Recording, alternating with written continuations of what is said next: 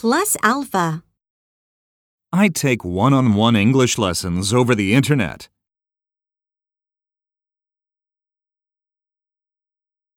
I'm studying bookkeeping on my days off.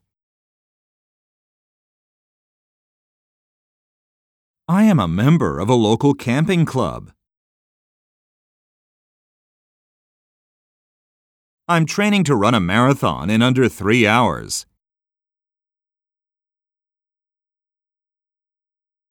I've been doing calligraphy since I was young. I just started taking jazz singing lessons.